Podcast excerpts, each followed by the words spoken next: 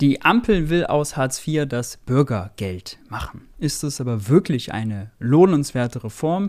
Ich glaube, wir müssen mal viel grundsätzlicher über Hartz IV, über Armut und über Arbeitslosigkeit sprechen.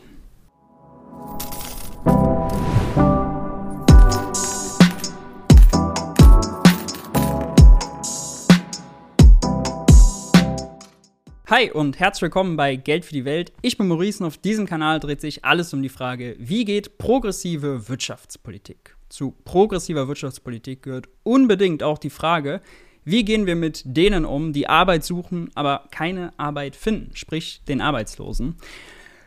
Warum gibt es überhaupt Arbeitslosigkeit und was ändert sich wirklich, wenn die Ampel demnächst aus Hartz IV ein Bürgergeld macht? Alles spannende und relevante Fragen, die ich heute mit der wunderbaren Anna Meyer äh, besprechen werde. Anna, schön, dass du da bist. Grüß dich. Hallo, ne? Hi, schön, dass du die Zeit nimmst. Äh, ich kenne dich schon, Anna. Äh, ich lese tatsächlich auch äh, viel von dir, muss ich hier gestehen. Aber stell dich doch mal kurz vor. Wo kann man von dir lesen? Wer bist du? Welchen Themen beschäftigst du dich? Ähm, ja, mein Name ist Anna Meyer. Ich bin Redakteurin bei der Zeit im Politikressort ähm, und schreibe da eigentlich so ein bisschen über alles, aber ähm, vor allem äh, über Verteilung, Sozialpolitik, ähm, das Arbeitsministerium ein bisschen, über die Frage, wie gehen wir eigentlich mit denen in unserer Gesellschaft um, die mehr Pech gehabt haben als andere. Mhm. Genau. Und ich habe ein Buch geschrieben, vielleicht sollte ich dafür noch Werbung machen. Ich habe ein Buch geschrieben, das heißt Die Elenden, ist jetzt auch schon wieder zwei Jahre alt, ähm, ist, erschienen bei Hansa Berlin. Das ist ein sehr empfehlenswertes Buch. Ich hätte es natürlich noch erwähnt, äh, darauf kommen wir gleich auch kurz zu sprechen. Ist tatsächlich ein Buch, was ich sehr oft verschenke, äh, auch weil es einfach, also ich schreibe ja mittlerweile auch äh, sehr viel in Newsletter und so weiter. Und dein Schreibstil, oder generell viele Leute, die bei der Zeit schreiben, bewundere ich immer für den Schreibstil. Äh, also auch ganz unabhängig von dem Inhalt. Äh, großes Kompliment äh, dafür. Inspiration. Danke. Und danke, dass du es so oft verschenkst. Das ist gut für die Verkaufszahlen. Das ist gut für die Verkaufszahlen, na klar, na klar. Vielleicht hätte ich mir noch äh, ein Honorar raushandeln sollen, irgendwie so ein Affiliate-Deal mhm. oder so. Ja. Als Vertreter quasi, ja. Ja. Du wirst ja, sag mal, sehr häufig angesprochen auf deine Biografie. Du bist aufgewachsen im Ruhrgebiet ähm, unter Hartz-IV-Bedingungen, unter Langzeitarbeitslosigkeit äh, deiner Eltern und bist heute Zeitjournalistin. Das heißt, äh, von außen könnte man sagen, oh, das ist eine Aufsteigerkarriere. Gerhard Schröder, Christian Lindner, die haben recht, wenn die sagen, fordern und fördern und Hartz IV äh, sorgen für sozialen Aufstieg. Würdest du sagen, da haben sie recht ähm, oder würdest du sagen, ist schwierig? Nee, ich würde sagen, es ist letztendlich ähm, Glückssache. Also äh, ich werde es ja ganz oft gefragt und mhm. dann ist immer meine gleiche Antwort jemand mit dem gleichen Talent und den, den gleichen Praktika äh, hätte in einer anderen Welt genauso arbeitslos werden können, weil sie, ich weiß nicht, eine andere Haarfarbe hatte oder ähm, keine Ahnung, am falschen Tag eine Grippe bekommen hat. Also ich glaube wirklich, unsere Lebenswege sind zu so großen Teilen ähm, unbestimmt beziehungsweise bestehen aus Glück und dann äh, kann man immer in so unterschiedliche Netze fallen. Ne? Also dir passiert eine Sache, die scheiße ist und dann fällst du so oder so tief. Und äh, ich wusste natürlich immer, und ich glaube, das ist auch so eine geteilte Erfahrung, wenn man, ähm, wenn man, ja, wenn da nichts ist, äh, ich wusste immer, da ist, da ist nicht viel. Ne? Mhm. Also so, ich habe ein bisschen was gespart während des Studiums und das ist so das, was mich auffängt. Und ähm, insofern, äh, das sorgt bestimmt dafür, dass man sich so ein bisschen diszipliniert, aber es kann genauso gut auch dafür sorgen, dass man sagt, ach komm, fuck it, ich schaffe das eh alles nicht. So, und äh, da hatte ich auch wiederum einfach Glück, mhm. dass ich immer in einem mentalen State war, wo ich, wo es mich disziplinieren konnte, anstatt es, dass es mich komplett runterzieht. Was ich aber auch verstehen kann, wenn es Leuten so geht. Ja, ja, total. Allein schon statistisch bist du äh, ja auch eine Ausnahme, weil man kann es ja genau. ganz klar, also die Nackenzahlen sprechen ja dafür, dass Hartz IV kein Aufsteigersystem ist, eine sehr geringe soziale Durchlässigkeit, sozioökonomische Durchlässigkeit, muss man eigentlich sagen, äh, hat, ja. Oder nur ökonomisch, äh, ist vielleicht noch Genau, treffender. und das, das finde ich, sagt dann ja schon alles. Es ist ja vollkommen egal, was mit mir ist, ja, also letztendlich. Ja. Ähm, sondern die Frage ist ja, was kommt gesellschaftlich bei raus bei so einem System. Ja, Ja. In deinem, du hast das Buch schon selber erwähnt, äh, Buch Die Elenden, schreibst du sogar schon im Untertitel, äh, dass unsere Gesellschaft Arbeitslose braucht. Das habe ich, als ich das erste Mal gelesen habe, vorne auf dem Cover, habe ich gleich zustimmend genickt. Aus ökonomischen Gründen komme ich gleich zu warum. Beschreib doch mal oder erklär uns mal kurz, was meinst du äh, mit der These? Warum braucht unsere Gesellschaft Arbeitslose? Und vor allem ähm, meine ich eine diskursive Sache, nämlich, dass wir ja immer in Gegensätzen denken. Also äh, es kann jetzt nur, wir können nur hell sehen, weil wir wissen, dass es auch dunkel wird. Wir können uns nur freuen, weil wir wissen, dass wir auch manchmal traurig sind. Und wenn man ähm, wenn man immer nur gute Gefühle fühlt, dann weiß man nicht, dass es auch schlechte gibt.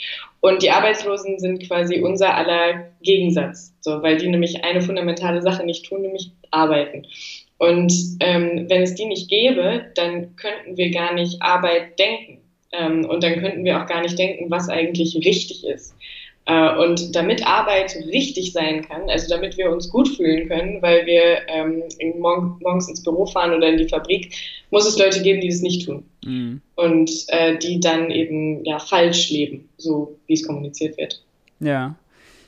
Ja, spannend. Ich komme gleich nochmal auf den Aspekt zurück, wie Hartz IV das tatsächlich, also auch dieses Sanktionsregime und so weiter, wie das das noch befördert, also Arbeitslosigkeit auch so unangenehm zu machen, dass es, sagen wir mal, äh, einen psychologischen Effekt hat, äh, dass, sie, dass die Leute zum einen sozusagen mit einem negativen Anreiz, man könnte sagen, mit der, wenn man an Zuckerbrot und Peitsche denkt, mit der Peitsche angetrieben werden, eben nicht so zu werden. Aber ich habe äh, ich hab schon gesagt, ich hatte da gleich aus ökonomischen Gründen äh, habe ich genickt. Und zwar, weil Arbeitslose äh, tatsächlich genutzt werden, rein wirtschaftspolitisch, als Mittel zur Bekämpfung von Inflation. Äh, das klingt hart, so arbeitslose Reserve mehr als Inflationsbekämpfer. Ähm, aber das ist sozusagen äh, ökonomisch veranlagt. Im Mainstream geht man davon aus, wenn wir ein gewisses Level an Arbeitslosigkeit unterschreiten, dann werden die Beschäftigten zu mächtig, dann können sie höhere Löhne verhandeln. Und wenn sie höhere Löhne verhandeln, sind das höhere Kosten für die Unternehmen und dann werden sie die Preise erhöhen und dann bekommt man diese sogenannte Lohnpreisspirale. Da ist im Moment, wird da auch viel von geredet. Wir haben ja jetzt gerade hohe Inflation. Die wird gefürchtet, die wird wie sozusagen das Schreckgespenst an die Wand gemalt. Gleichzeitig sagt Christian Lindner, er wird die Ausgaben zurückfahren, er wird die Zinsen erhöhen, heißt, er wird äh, die Wirtschaft schwächen, was nichts anderes heißt, er will Leute arbeitslos machen, damit es diese Lohnpreisspirale nicht gibt. Und wenn man darüber mal nachdenkt, dann heißt es ja, Arbeitslosigkeit ist ein ökonomisches Werkzeug. Auf der anderen Seite haben wir diese neoliberale Erzählung, jeder ist seines eigenen Glückes Schmied. Wenn sich nur jeder anstrengt, dann kann es jeder schaffen, auch aus dem Hartz-IV-Regime heraus. Ja, ähm, und das ist ein Widerspruch, weil einerseits sagt die sozusagen neoliberale Erzählung, ey, jeder kann es schaffen. Gleichzeitig ist die ökonomische Realität, wir setzen, wir setzen wirtschaftspolitisch auf Arbeitslosigkeit. Also makroökonomisch sorgen wir dafür, dass nicht alle es schaffen, aber wir erzählen, jeder könnte es schaffen. Ja, so dieser Widerspruch, jeder kann es schaffen, aber eben nicht alle. So ein bisschen wie Reise nach Jerusalem, wenn man will. Ja, es gibt nicht genug Stühle und wenn die Musik ausgeht, findet auf jeden Fall einer keinen Stuhl. Aber wir sagen, jeder kann einen finden. Wenn es wenigstens so wäre, wie die Reise nach Jerusalem, dass jeder mal keinen Stuhl findet. Ja, also, stimmt. das ist quasi, dass man durchwechselt. Aber das ist ja meistens leider nicht so. Ja. Und ja, ja, ja. Bedauerlicherweise. Äh, meine Frage wäre jetzt, ähm, das heißt, dieses, also Arbeitslosigkeit wird häufig auch, jetzt auch im Bundestag, als darüber gesprochen wird, mit Schuld aufgeladen. Also wer arbeitslos ist, daran selber schuld. Das widerspricht sich aber natürlich, wenn wir wissen, nee, Wirtschaftspolitik ist daran schuld, beziehungsweise Wirtschaftspolitik setzt auf Arbeitslose ganz gezielt. Was macht das mit den Menschen? Auch diese Schuldaufladung, vor allem mit arbeitslosen Menschen, die ja sozusagen von der Politik dann Inflationsbekämpfer sind, aber gleichzeitig denen erzählt wird, ey, ihr seid daran selber schuld, ihr müsst an euch selber arbeiten. Ja, diese Schuldaufladung führt natürlich auch zu gewissen Policy-Entscheidungen. Ne? Also wenn ich sage, die Leute sind selber schuld an ihrem Schicksal, nenne ich es mal, äh, dann kann ich natürlich ganz anders mit denen umgehen, als wenn ich sage, Wirtschaftspolitik ist daran schuld. Ich glaube, das hat man während der Pandemie eigentlich ganz schön gesehen. Also du hattest äh, ganz viele Leute, die auf einmal nicht mehr arbeiten konnten, weil irgendwie Veranstaltungsräume zu waren oder was auch immer. Und mit denen ist man deutlich besser umgegangen als äh, mit den Arbeitslosen davor, Ähm, man hat die Grundsicherung entschärft, man hat Selbstständige da reingelassen, man hat die Vermögensprüfung ausgesetzt und äh, es gab sogar Fälle, wo das Jobcenter dann die doch gequält hat und wo dann aber vor Gericht entschieden wurde, das war nicht okay und die so, ne? Mhm. Was bei normalen Hartz-IV-Empfängern, so nenne ich sie jetzt mal, nie passiert. Ähm, und ich würde deshalb, also es passiert schon, aber äh, so, ja, ist deutlich schwieriger. Ähm, und deshalb würde ich sagen, dass dieser Schuldfaktor eine extrem große Rolle spielt, äh, auch weil die Leute da ja teilweise selbst dran glauben. Ähm, nicht unbedingt, dass sie schuld sind an ihrem eigenen Schicksal, sondern dass alle anderen Hartz-IV-Empfänger daran schuld sind. Also an sich selber. Ne? Ich, so meine Frau hatte Krebs und ich habe sie gepflegt und deshalb bin ich jetzt arbeitslos, aber der und der und der und der, die sind einfach nur faul. Und dass die alle auch ein schweres Schicksal haben und mhm. dass denen allen auch einfach nur jemand auf die Füße getreten ist, das ist manchmal, ähm, selbst für diejenigen, die in dem System drin sind, ganz schwer zu verstehen. Ja. Ja. Also dieses gerade die Ärmsten gegen die Schwächsten auch miteinander ausspielen, äh, das, das wird also das ist auch rhetorisch sehr oft, wenn man als jetzt im Bundestag ähm, Kai Wittecker von der CDU dazu gesprochen hat, hat er auch mhm. gesagt, mhm. da ging es darum, Sanktionen auszusetzen. Ja, wie will man das denn äh, erklären, der äh, Lidl-Kassiererin in Teilzeit, dass jemand sich nicht anstrengt, um einen neuen Job zu bezahlen und die Lidl-Kassiererin ja quasi ehrlich arbeitet und das äh, sozusagen dann das knappe Steuergeld für äh, den in Anführungszeichen Annahmewittiger faulen Hartz-IV-Empfänger beschafft. Also eine ganz toxische Rhetorik, wo arm gegen schwach ja, ausgespielt wird. Vor allem die Leute glauben das, das ist das Erste, was daran schlimm ist. Und mhm. zweitens führt das natürlich dazu, dass Sozialleistungen massiv unternutzt werden. Ne? Also dass niemand ähm, der zum Beispiel Anspruch auf Wohngeld hätte, Wohngeld beantragt, weil, öh, nein, ich gehe nicht zum Amt. Oder, öh, nein, ich will nicht diese und diese Hilfe oder so. Ähm, und das führt letztendlich dazu, dass Leute in Armut leben, die gar nicht in Armut leben müssten. Mhm. Ähm, was, also gerade auch bei Rentnern, die dann nicht noch die Aufstockung beantragen, sondern sich denken, dann lebe ich halt von den 200 Euro. Ähm, und das ist irgendwie nicht so ideal. Ja, ja, ja. Und also da passt ja auch rein zwei Sachen, nämlich ein, einmal, dass 2019 das Bundesverfassungsgericht geurteilt hat, dass das Sanktionsregime viel zu hart ist. Also wenn man einen Termin verpasst, zack, 10% äh, weg. Wenn man einen Job nicht annimmt, wenn man nicht genug Bewerbungen schreibt, Pflichtverletzungen begeht, zack, 30% weg. Wenn man es mehrmals macht, 60 oder 100%. Äh, muss man sich schon vorstellen, das Existenzminimum 100% gekürzt, also absurd. Das hat das Verfassungsgericht ja geurteilt 2019, das ist verfassungswidrig, äh, da ist also auch Anpassungsdruck. Ähm, dass die Politik da so korrigiert werden muss, Wahnsinn, zeigt, wie, wie hart das Regime vorher war. Und andererseits, völlig absurd, dass die Hälfte so ungefähr der Anfechtungen, also wenn Sanktionen äh, verhangen wird und die wird angefochten, dass sie in der Hälfte der Fälle dann äh, nicht Bestand hält. Und in 70 Prozent der Fällen, glaube ich, wenn, oder bis zu 70 Prozent, wenn es vor Gericht geht. Also die sind nicht mal sattelfest und rechtssicher.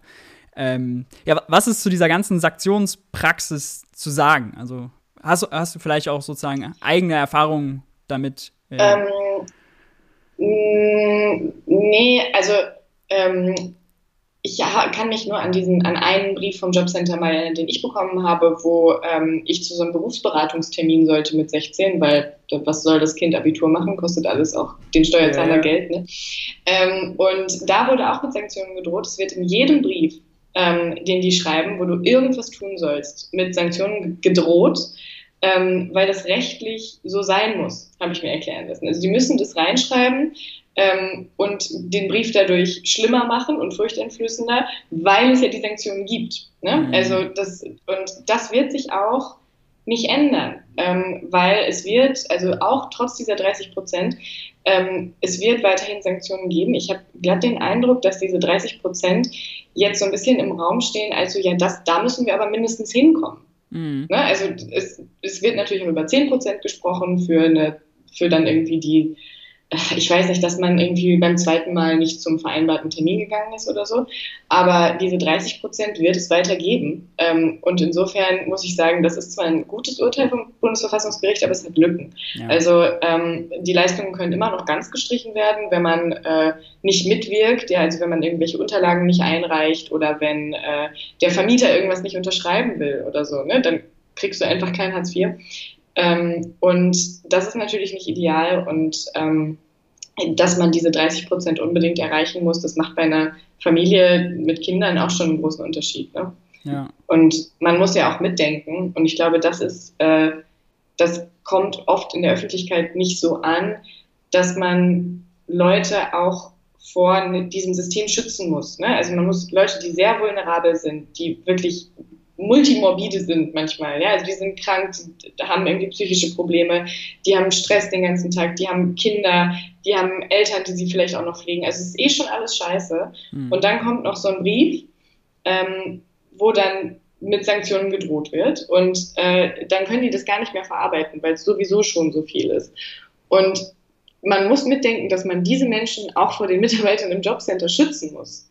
Die ja sagen, ich mache auch nur meinen Job, ähm, was ja auch richtig ist. Und viele von denen machen den auch mit äh, Liebe und Hingabe, aber viele von denen halt auch nicht. Mhm. Und diesen schlimmsten Fall musst du quasi einrechnen. Ne? So ein bisschen wie im Straßenverkehr, wenn du eine Kreuzung planst. So, wenn hier einer rausschießt mit der Geschwindigkeit und hier kommt ein Kind auf dem Fahrrad und hier kommt noch jemand, wie müssen wir dann die Straße bauen? Wo muss der Busch hingepflanzt werden, damit es immer noch sicher ist? Ja. Und so ist halt Hartz IV nicht geplant, sondern es ist quasi im Idealfall, wenn alles ideal funktioniert, wenn jeder ideal handelt und wenn jeder auch die Möglichkeit hat, ideal zu handeln, dann wäre es ein ideales System. Und so wird leider immer noch gedacht. Mhm. Und also man muss ja, wenn wir häufig über Hartz IV reden, reden wir wirklich, erstmal denkt man nur an die, die wirklich arbeitslos sind. Aber es gibt ja ein ganzes System, was sozusagen knapp darüber ist, wer nur aufstockt zum Beispiel, wer so wenig verdient oder nur so eine kleine Rente bekommt, dass man knapp über diesen Grundsicherungen liegt, die leiden ja auch darunter, dass das System so hart ist, oder? Ja, also Menschen in Grundsicherung müssen ähm, natürlich nicht andauernd zu irgendwelchen bescheuerten Berufsberatungen und Maßnahmen und Terminen ja. und so, weil man da ja davon ausgeht, die können einfach nicht mehr arbeiten. Ähm, aber äh, natürlich müssen die trotzdem Unterlagen einreichen und natürlich kann auch, können auch die trotzdem sanktioniert werden. Ähm, obwohl man da natürlich sagen würde, das sind Rentnerinnen, das sind chronisch kranke Menschen, ähm, und die, also, warum? Ja, warum ja. würde man denen noch irgendein Geld streichen? So jemand, der jetzt zehn Jahre chronisch krank war, wird nicht auf einmal 2023 äh, davon wieder auferstehen und einen hochbezahlten Job anfangen. Äh, meistens. Ja, und wenn, dann kriegt man es vielleicht irgendwie anders mit. Die Lösung Außer, für unseren Fachkräftemangel.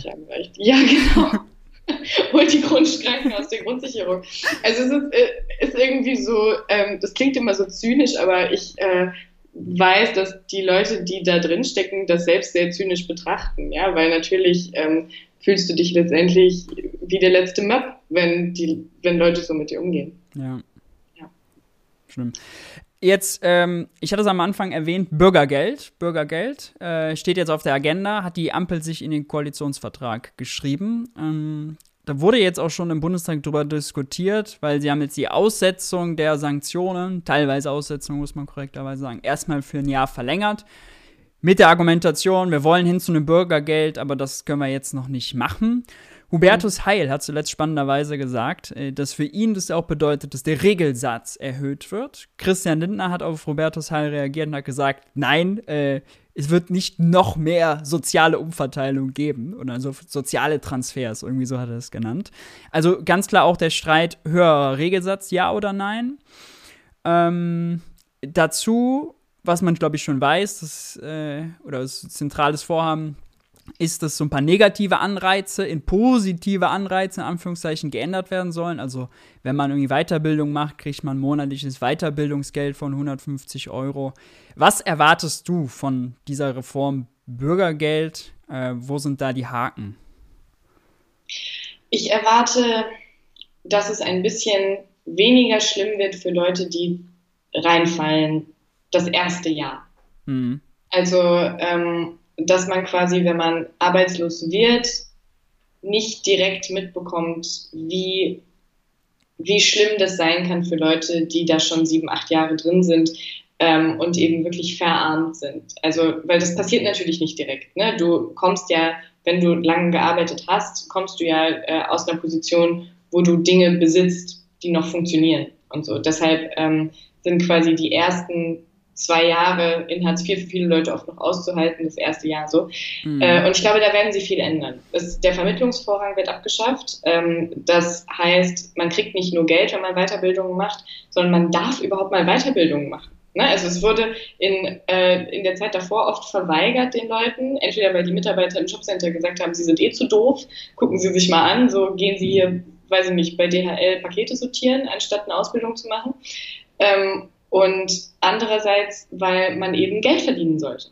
Also äh, es gab, es gibt auch Fälle, wo äh, 16-jährigen Mädchen gesagt wurde, nee, du musst jetzt aber von der Schule gehen und eine Ausbildung machen, weil dann müssen wir dir 200 Euro weniger im Monat zahlen. Mhm. Und ähm, diese Idee, Menschen immer direkt in Arbeit zu bringen, kommt ja irgendwo aus den Nullerjahren ähm, wo man einfach dachte, wir müssen jetzt die Unternehmen wie blöd mit billigen Arbeitskräften versorgen. Am besten arbeiten die Leute für drei Euro äh, die Stunde und ähm, lassen sich da ausnutzen und das, was sie dann noch zum Essen brauchen, das zahlen wir ihnen halt als Deutschland. Ähm, das erwarte ich und das ist auch auf jeden Fall gut und das ist aber letztendlich auch einfach. Ja, also mhm. das ist ein, eine kleine Änderung.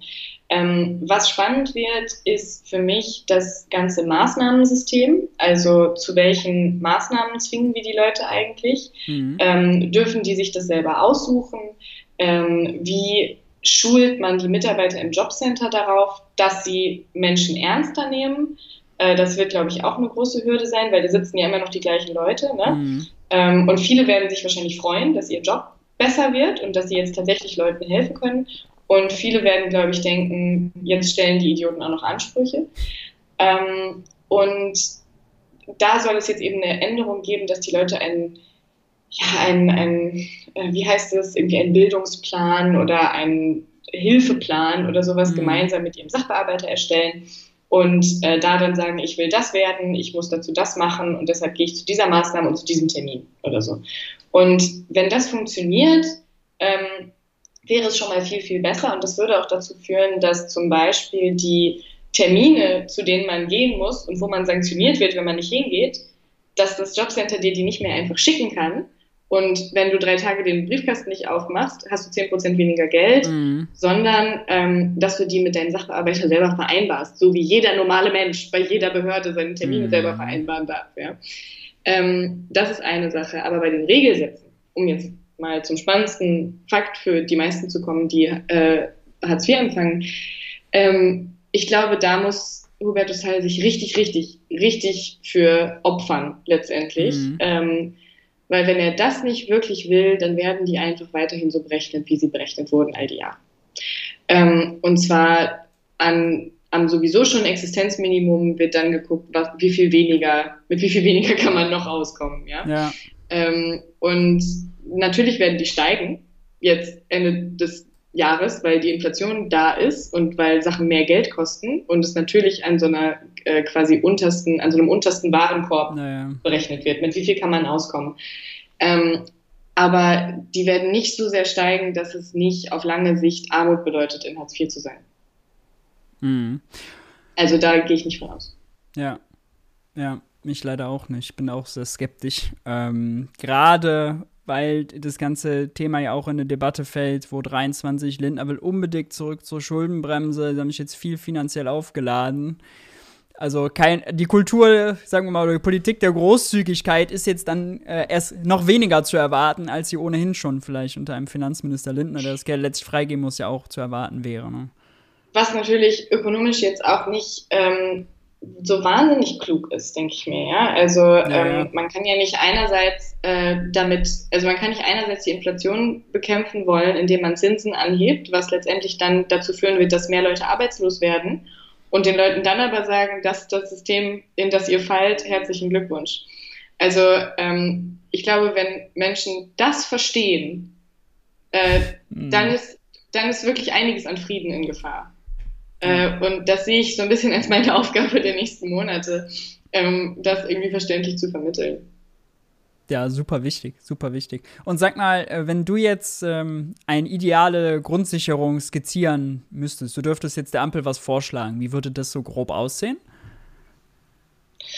Ähm, ich glaube, äh, ich würde eine. Ah, das ist schwierig. Mhm. Ähm, Lass mich einmal überlegen. Ich glaube, ich will gar nichts zum Regelsatz sagen. Es gibt da Berechnungen vom Paritätischen Wohlfahrtsverband zum Beispiel, wo der liegen sollte. Ähm, Im Buch habe ich argumentiert, dass ich finde, dass eigentlich ähm, die Leute so viel Geld bekommen sollten, dass sie selbst ihre Miete zahlen können mhm. ähm, und äh, ne, dass sie halt nicht immer alles beantragen müssen und dass auch Sachleistungen und so weiter ähm, nicht notwendig sind, weil die Leute genug Geld haben. Ja. Ähm, das, glaube ich, würde ich der Ampel gar nicht erst vorschlagen, weil ich glaube, es funktioniert sowieso nicht. Ähm, insofern bleiben wir mal dabei, dass die Miete übernommen wird, dass aber man vielleicht sagt, äh, man führt zum Beispiel Härtefallregelungen für Wohnungen ein. Ja, ja. also wenn äh, du weißt, du, du wohnst vielleicht als Familie auf 90 Quadratmeter, ähm, aber du kannst eigentlich zu zweit nur 60 haben, dass man dann sagt, ja gut, aber es gibt sowieso keine billigeren Wohnungen, also bleibt da wohnen. Ja, also dass man diese Grenzen ähm, nicht so nicht so starr sieht, äh, sondern vielleicht da auch sowas macht, wie wenn man umziehen will, dass man von drei Unternehmen Kostenvoranschläge einreicht, also dass man quasi sagt, hier sind vergleichbare Wohnungen, ich kann nicht umziehen, okay, dann bleib da. So. Mhm. Ähm, dann, das sind alles so kleine, kleine Sachen. Ähm, dann finde ich trotzdem, dass die Regelsätze auf jeden Fall angehoben werden müssen ähm, auf ein Niveau, dass der Mindestlohn dann ja auch zulassen wird. Ne? Also wenn man Vollzeit äh, Mindestlohn arbeitet, wird man demnächst viel, viel mehr Geld haben als vorher. Das heißt, du hast, selbst wenn du äh, Hartz-IV-Sätze für Alleinstehende deutlich anhebst, immer noch einen Abstand zu dem, was jemand mit Mindestlohn hat. Äh, wenn Kinder dazukommen, ist es dann eine andere Geschichte. Aber da sollte ja eigentlich die Kindergrundsicherung kommen. Ja. Keiner weiß, was Christian Lindner für Deutschland vorgesehen hat. Ja? Äh, war eine schöne Idee. Ähm, aber das ist zum Beispiel ein Thema, wo sich die Grünen total verkämpfen müssten, mm. damit das kommt. Das ja. ist auch die Frage, werden sie es tun, ja? Ähm, und, ähm, und ja, ich glaube, ich würde Menschen einfach die größtmögliche Freiheit lassen. Ja, also überall fragen, kann derjenige, der arbeitslos ist, das nicht selber entscheiden. Weil ich glaube eigentlich, Menschen wollen tätig sein. Menschen wollen was tun. Ähm, ich äh, finde ja auch die Idee, die du ja auch sehr äh, stark propagierst mit der, ähm, ja, da, dass man eine Vollbeschäftigung erreicht durch äh, staatliches mhm. Arbeitsangebot. Ja, also dass die Leute einfach einen Job kriegen. So, da, dann sollen sie, es gibt genug Sachen, die man machen kann. Ja, die Straßen sind dreckig, überall liegen Matratzen, ähm, alte Leute sind einsam in ihren Wohnungen. So, Zu wenig Ehrenämtler an der Ta in, in, äh, bei den Tafeln, in den Sportvereinen, ja. Genau, es gibt genug Aufgaben in der Gesellschaft und äh, da würde es uns sicher nicht schaden, Leute dafür zu bezahlen, dass sie die übernehmen, ähm, wenn sie gerade nichts anderes haben. Das wäre eigentlich das Schönste, ja, weil ich glaube, letztendlich will niemand zu Hause auf seinem Arsch sitzen und äh, sich vom Jobcenter Briefe schicken lassen und den halben Tag depressiv sein, äh, sondern eigentlich freut man sich, wenn man rausgehen kann. Und das ist, glaube ich, das Wichtigste, dass man so schnell wie möglich irgendwie eine Perspektive hat, was zu tun selbstwirksam zu sein und dann selbst auch weiter zu entscheiden, was will ich jetzt eigentlich mit meinem Leben machen. So. Ja. Äh, tatsächlich wäre das meine letzte Frage gewesen. Es ist äh, spannend, dass du das jetzt quasi äh, vorweggenommen hast und äh, schon äh, beantwortet hast. Quasi, ich wollte dich nämlich fragen, was du äh, davon denkst. Aber ähm, ja, also äh, genau, Jobgarantie, die Idee, wir haben genug gemeinnützige Tätigkeiten, die es gibt. Und es steht ja sogar in der allgemeinen Erklärung der Menschenrechte ein Recht auf Arbeit, ein Recht auf einen Arbeitsplatz. Und das funktioniert nun mal nicht, wenn man nur darauf hofft, dass der Markt, dass die Privatwirtschaft zu jeder Zeit genug Jobs äh, schafft für alle. Also es geht auch gar nicht, weil die schaffen Jobs, wenn es profitabel für die ist, können die auch gar nicht anders, wenn das Geschäft ja. gut läuft. Aber wenn es nicht gut läuft, äh, kann ein Unternehmen, wenn es äh, überleben will, halt nicht sozusagen ähm, aus einem gemeinen, gemeinen Sinn vielleicht heraus Jobs schaffen. Dafür braucht es den Staat. Und ähm, genau, es ist so viele, wenn man drüber nachdenkt, was für Tätigkeiten es gibt, auch während der Corona-Krise habe ich sehr oft gedacht, dass wir zum Beispiel, als Corona angefangen hat, war ja noch nicht sicher, okay, wie überträgt sich das? Und dann haben wir alle ganz viel mit, äh, mit Desinfektionsgel gearbeitet, so beim Edeka, beim Aldi, an den Einkaufswagen und so. Und das war für mich so ein krasses Beispiel, wo ich gedacht habe, eigentlich gibt es hier gerade ein öffentliches Interesse, nämlich Hygieneschutz, äh, Katastrophenschutz. Äh, das muss ja alles hygienisch rein sein, äh, damit wir Corona stoppen. Gleichzeitig ist aber das Profitinteresse von Aldi, ey, die müssen das so günstig wie möglich machen. So wenig Infektionsgel wie möglich, äh, so wenig Leute dafür einstellen wie möglich. Also das passt gar nicht zusammen, ja. Also die Interessen von Aldi, von Edeka sind ganz andere in dem Fall als sozusagen das Öffentliche. Gleichzeitig sind Leute arbeitslos geworden, weil gewisse Sachen dann irgendwie schon nicht mehr liefen oder zugemacht wurden.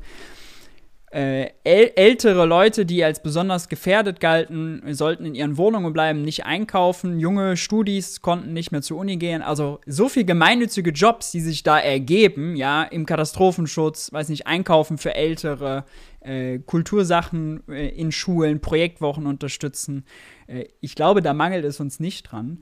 Und es würde den Leuten das Gefühl der Ohnmacht, du hast es eben Selbstwirksamkeit genannt, äh, auf jeden Fall zurückgeben. Es gibt genug Studien, die ja zeigen, die sozialen Kosten von Arbeitslosigkeit, also was macht es mit der Person, ja, soziale Isolation, raus aus dem äh, aus dem Freundeskreis, der sich nun mal häufig auch äh, auf Arbeit quasi äh, etabliert, ähm, nicht mehr die Leistung bewertet äh, zu bekommen, nicht mehr irgendwie ein Gefühl zu haben, wo man aufsteigen kann, wo man sich austesten kann. Also diese ganzen Kosten, die gehen dann einher mit Familienproblemen, auch mit Kriminalität, äh, mit Schulabbrüchen dann bei den Kindern. Elternarmut heißt meistens auch Kinderarmut, sind viel größer als sozusagen der reine Einkommensverlust. Ja, es wird häufig dann äh, darauf reduziert. Das ist auch, da sind das die Forschung ziemlich klar, da ist sie ziemlich weit. Mhm. Und deswegen kann die ein, einzige Antwort darauf nur sein, wenn man das wirklich von Grund auf angehen will. Ja, wir müssen diejenigen, die Arbeit suchen, keine finden. Da muss man ein vernünftiges System für finden, aber eben auch die Chance geben, dass man, wenn man Recht auf Arbeit sagt, das auch garantiert vom Staat und da Jobs schafft. Ja. Es ist, es ist tatsächlich ähm, ironisch. Ich habe äh, bei der Recherche für das Buch, davon erzähle ich immer wahnsinnig gerne, weil es äh, wirklich enlightening war, mhm. ähm, die Protokolle des Vermittlungsausschusses gelesen, bei dem Hartz IV verhandelt wurde, in dem, also zwischen CDU und SPD damals. Und da sagt tatsächlich ein SPD-Minister, äh, Ministerpräsident, ich weiß nicht mehr, wer es war, sagt zu den anderen am Tisch, Wissen Sie, wenn jemand drei Jahre arbeitslos war, dann braucht man eh erstmal drei Sozialarbeiter. Und dieser Satz fiel, ne, 2002. Mhm. Und ich denke mir, ihr wisst es doch. Ihr wisst doch, was ihr tut. Ähm, und wir alle, wir alle wissen, dass man jemanden nach drei Jahren Arbeitslosigkeit nicht mehr einfach so in einen Job bekommt. Das ist kompletter Konsens. Ähm, aber trotzdem wird so getan, als ginge das. Äh, und als wären die Leute dann immer noch selber schuld, wenn man sie drei Jahre hat zappeln lassen. Also, ähm, und insofern finde ich diese Jobgarantie eigentlich die, ähm, die eleganteste Option, weil mhm. man dann, also, ne, weil man damit eben auch die ganzen Leute, die sagen, ja, die liegen ja nur voll rum, äh, mutet. Und gleichzeitig braucht sowas natürlich Zeit. Also diejenigen, die jetzt schon zehn Jahre arbeitslos waren, die werden dann nicht auf einmal hingehen und sagen, ja, geil, jetzt habe ich Bock, in meinen Jobgarantiejob zu starten. Also ja. genauso wie Politik für sich Zeit fordert, um Entscheidungen zu treffen, um das Bürgergeld zu konzipieren, äh, um die Jobcenter umzustrukturieren. So dass, da werden wir immer wieder hören in den nächsten Jahren, wir brauchen Zeit, wir brauchen noch Zeit. Und das braucht alles Zeit, das ist eine Entwicklung. Ähm, und genauso brauchen aber die Leute Zeit. Und quasi direkt zu sagen, ja gut, jetzt äh, ist doch keiner hingegangen, jetzt schaffen wir das wieder ab. Das wäre dann auch nicht richtig. Ja, und es würde tatsächlich auch in dieses konservative Framing, ähm, da tragen Leute nicht zu bei. Also diesen Vorwurf und faul und du sagst, sie liegen muted irgendwo, liegen irgendwo rum, das würde das komplett konterkarieren auch und äh, auch sozusagen ganz anderes, ganz anderes, ganz anderes äh, Bild vermitteln, ganz anderen Rahmen schaffen. Ja, unbedingt. Spannend. Anna, ähm, ich bedanke mich bei dir. Das war. Äh, Danke dir sehr erhellend, äh, sehr interessant. Man findet dich auf Twitter, man findet dich, wenn man die Zeit aufblättert und die Zeit abonniert. Äh, man findet dich auf Instagram. Ja. Ähm, findet man dich noch Das irgendwo? ist das. Nee, das, das, mehr, mehr Plattformen schaffe ich nicht. Mhm. Passt, kann ich nachvollziehen. die alle habe ich hier unten in der Videobeschreibung äh, dann drin. Ebenso wie dein sehr empfehlenswertes Buch Die Elenden. Ich, ja, top. Ich danke dir herzlich. Ich wünsche noch einen schönen Tag und bis dahin, mach's gut. Tschüss. Was denkt ihr eigentlich? Wird Bürgergeld am Ende nur ein Etikettenschwindel oder ein wirklicher Sprung nach vorne? Schreibt es gerne mal unten in die Kommentare rein. Wenn euch das Video gefallen hat, wenn ihr das Interviewformat cool findet, dann lasst gerne ein Like da. Lasst gern ein Abo da. Wenn ihr Geld für die Welt unterstützen wollt, könnt ihr es über Steady, PayPal oder ein Bezahlabo beim Geld für die Welt Newsletter machen. Wie gehabt, findet ihr alles unten in den Beschreibungen drin. Ich hoffe, ihr haltet die Ohren steif und wir sehen uns beim nächsten Video. Ciao.